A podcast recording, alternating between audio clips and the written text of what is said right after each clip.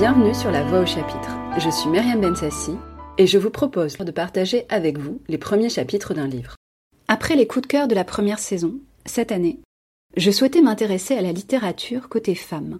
Je vous partagerai mes écrivaines de chevet, mais aussi mes découvertes sur le chemin des autrices. Pour commencer cette saison consacrée aux autrices, voici celles dont les écrits m'accompagnent, que je relis à loisir, que j'ai pu d'ailleurs vous faire écouter dans la première saison. C'est Jane Austen.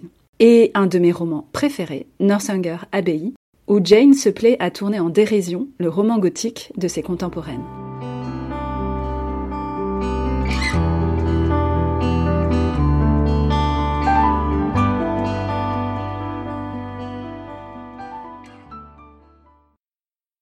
Avoir Catherine Morland, telle qu'elle était dans son enfance, personne n'eût imaginé qu'elle fût destinée à être une héroïne. Sa condition sociale, le caractère de son père et celui de sa mère, sa propre personne et son tempérament, tout s'y opposaient. Son père était clergyman, sans être pauvre pour autant, ni tenu pour quantité négligeable. C'était quelqu'un de très respectable, bien qu'il se prénommât Richard et n'eût jamais été bel homme. Il possédait, en plus de deux bénéfices ecclésiastiques confortables, une fortune personnelle considérable, et il n'avait nullement l'habitude de séquestrer ses filles.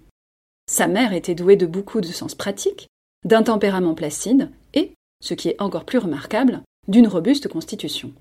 Elle avait eu trois fils avant la naissance de Catherine, et, contre toute attente, au lieu de mourir en mettant cette dernière au monde, elle s'en était remise. Elle avait même eu six autres enfants qu'elle avait pu voir grandir autour d'elle, tout en jouissant elle-même d'une excellente santé. On dit toujours d'une famille de dix enfants que c'est une belle famille, quand elle compte ce qu'il faut de tête, de bras et de jambes. Mais les Morland n'avaient guère d'autre droit à faire valoir pour prétendre à ce titre, car ils n'étaient, dans l'ensemble, rien que de très ordinaire.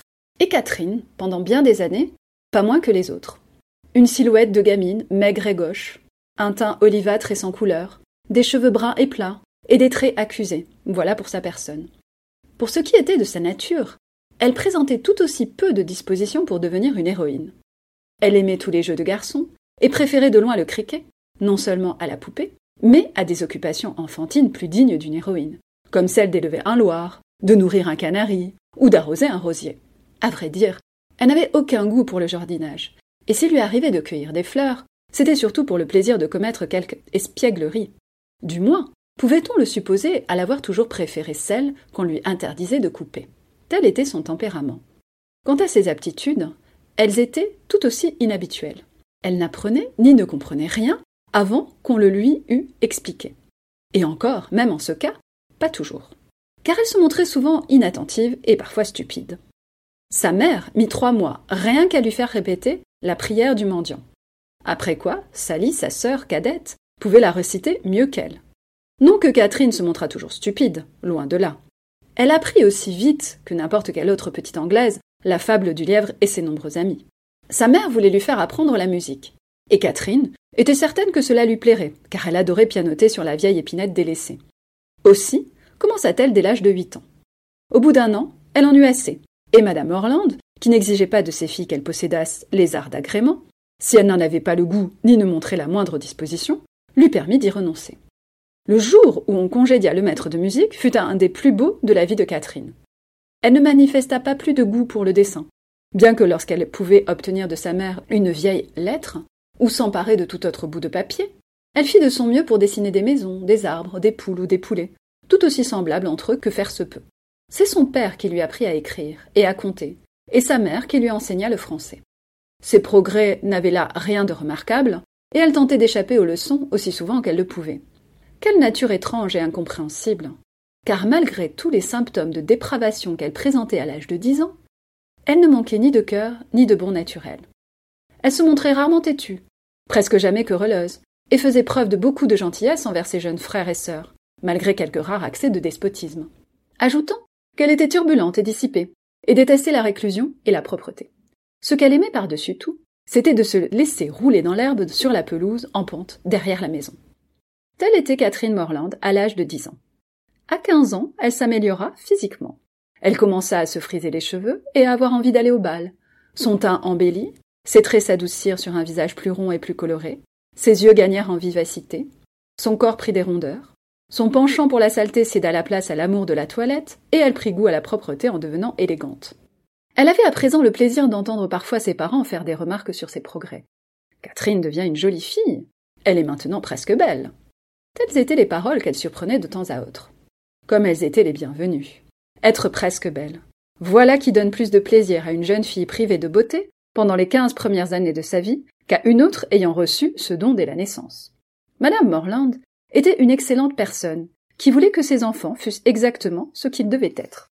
Mais, entre les naissances et l'instruction des tout petits, son temps était tellement pris que ses filles aînées étaient inévitablement livrées à elles-mêmes. Il n'y avait donc rien de surprenant à ce qu'à l'âge de quinze ans, Catherine, qui, de par sa nature, n'avait rien d'une héroïne, préféra le cricket, le baseball, l'équitation et les randonnées dans la campagne à la lecture.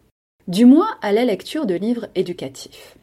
En effet, elle n'avait rien contre les livres, à condition qu'on ne pût en tirer aucun enseignement et qu'on y racontât une histoire sans but didactique. Entre l'âge de 15 ans et celui de 17 ans, elle fit l'apprentissage du métier d'héroïne. Elle lut tous les ouvrages que doit lire une héroïne pour fixer dans la mémoire ces citations, qui sont si utiles et si réconfortantes dans les vicissitudes d'une existence mouvementée. De Pop, elle apprit à critiquer ceux qui supportent la dérision de la douleur.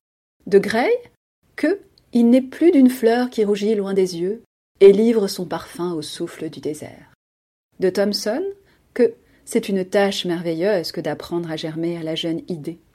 Et de Shakespeare, elle retint un grand nombre d'enseignements, entre autres que des babioles légères comme l'air sont pour les jaloux des preuves aussi convaincantes que paroles d'évangile.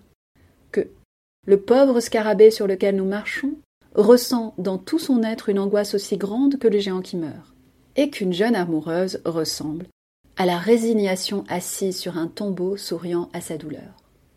Jusqu'à présent, elle obtenait des résultats satisfaisants. Et, dans bien d'autres domaines, ses progrès étaient extraordinaires.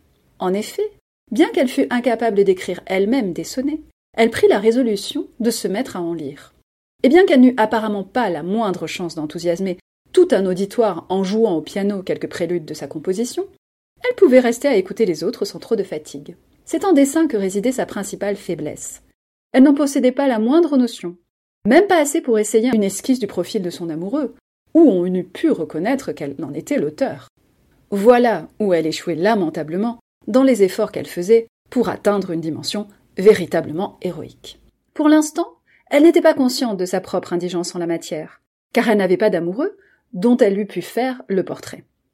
Elle avait atteint l'âge de 17 ans sans avoir vu un seul aimable jeune homme capable d'éveiller sa sensibilité, ni de lui inspirer la moindre vraie passion, ni même susciter la moindre admiration, qui ne fût tiède et très éphémère. C'était vraiment étrange. Mais en général, les choses étranges peuvent recevoir une explication, pour peu qu'on en recherche franchement les causes. Il n'y avait pas un seul lord dans tout le voisinage, non pas même un baronnet. Il n'y avait pas une seule famille de leur connaissance qui eût adopté et élevé un garçon trouvé par hasard devant leur porte Pas un seul jeune homme, né de parents inconnus. Son père n'avait pas de pupille, et le châtelain du village pas d'enfant. Mais quand une jeune fille est destinée à devenir une héroïne, l'obstination perverse de quarante familles des environs ne peut rien y faire. Il ne peut ni ne doit manquer de se produire un événement qui jette un héros sur son chemin. Monsieur Allen, le plus gros propriétaire terrien de Fullerton, le village de Wiltshire, où vivaient les Morland, souffrait de la goutte. Son médecin lui prescrivit d'aller faire une cure à Bath. Son épouse, qui était une excellente personne, très attachée à mademoiselle Morland, et savait vraisemblablement que s'il n'arrive pas d'aventure à une jeune fille dans son propre village, il faut qu'elle parte en chercher ailleurs, lui proposa de les accompagner. Monsieur et madame Morland donnèrent volontiers leur accord à la grande joie de Catherine. Pour compléter ce qui a déjà été dit des qualités personnelles et intellectuelles de Catherine Morland, au moment où elle va être jetée au milieu de toutes les difficultés et de tous les dangers que représente un séjour de six semaines à Basse, il faudrait peut-être apporter au lecteur quelques précisions supplémentaires, afin que les pages suivantes ne donnent pas une idée incomplète de son véritable caractère. Elle était affectueuse, gaie, spontanée, sans vanité ni affectation d'aucune sorte. Elle venait tout juste de se défaire de la gaucherie et de la timidité propre à l'adolescence, elle était agréable de sa personne, voire, dans ses bons jours, jolie, et intellectuellement, elle était presque aussi ignorante et inculte que toute jeune fille l'est d'ordinaire à dix-sept ans. Quand l'heure du départ approcha, on peut tout naturellement imaginer Madame Morland au comble de l'inquiétude maternelle.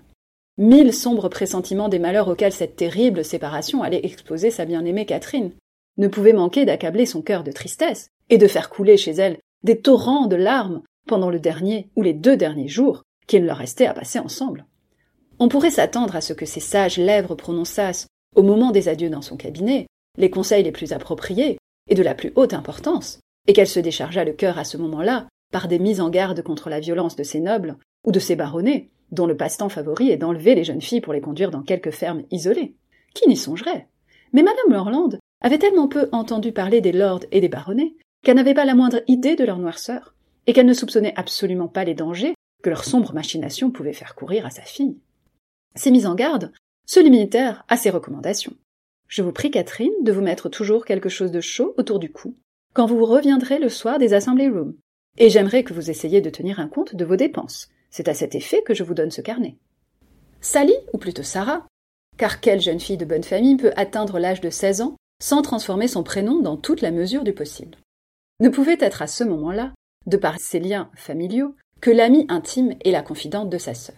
Par extraordinaire, toutefois, elle ne demanda pas expressément à Catherine de lui écrire par chaque poste.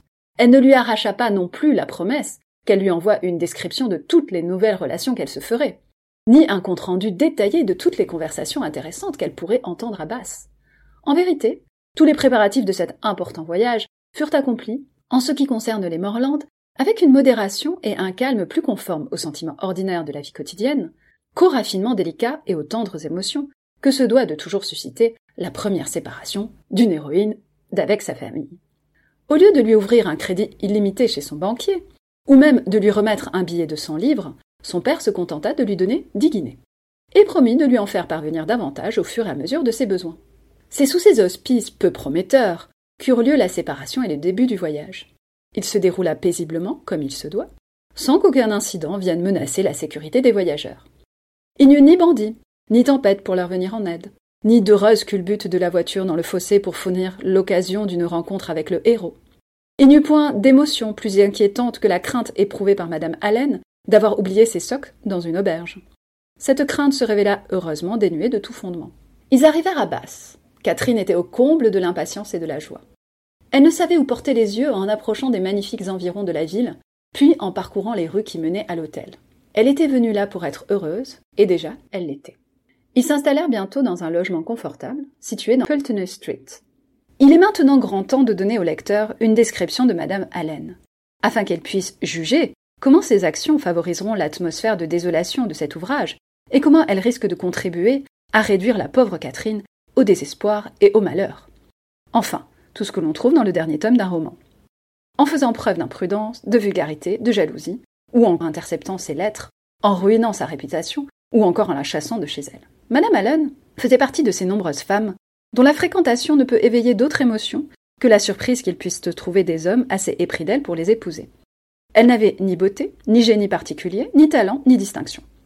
Un air de dame bien née, de la bonne humeur à revendre, un tempérament placide et indolent, un tour d'esprit frivole, voilà tout ce qui pouvait expliquer le choix d'un homme aussi raisonnable et aussi intelligent que M. Allen. Sous un certain rapport, elle était admirablement bien placée pour introduire une jeune fille dans le monde. Car elle n'adorait pas moins aller partout, et tout voir par elle-même que toute jeune personne. La toilette était sa passion. Elle prenait un plaisir bien innocent à s'habiller avec élégance. Notre héroïne dut attendre pour faire ses débuts dans le monde que son chaperon eût passé trois ou quatre jours à se renseigner sur tout ce qui se portait et à faire l'acquisition d'une robe à la dernière mode. Catherine effectua également elle-même quelques achats. Et quand toutes ces questions furent réglées, le grand soir arriva de son entrée dans les upper rooms. Ses cheveux avaient été coupés et coiffés par la meilleure main de Basse, et elle s'était habillée avec soin. Madame Allen et sa femme de chambre déclarèrent d'un commun accord qu'elle était tout à fait à ravir. Forte de ces encouragements, Catherine espérait, à tout le moins, ne soulever aucune critique dans l'assistance. Quant à susciter de l'admiration, elle était prête à l'accepter si on venait à lui en témoigner. Mais elle n'y comptait point. Merci d'avoir écouté ce premier épisode. Je vous invite à poursuivre la lecture de ce roman ainsi que l'œuvre de Jane Austen. Je vous donne rendez-vous dans 15 jours. C'était La Voix au chapitre, un podcast produit et réalisé par Mary Bensassi. Si vous aimez le podcast, je vous invite à vous abonner et mettre 5 étoiles sur Apple Podcast et Spotify, ça m'aidera à le faire connaître. Vous pouvez aussi suivre le podcast sur les réseaux sociaux. Je vous dis donc à bientôt et bonne lecture.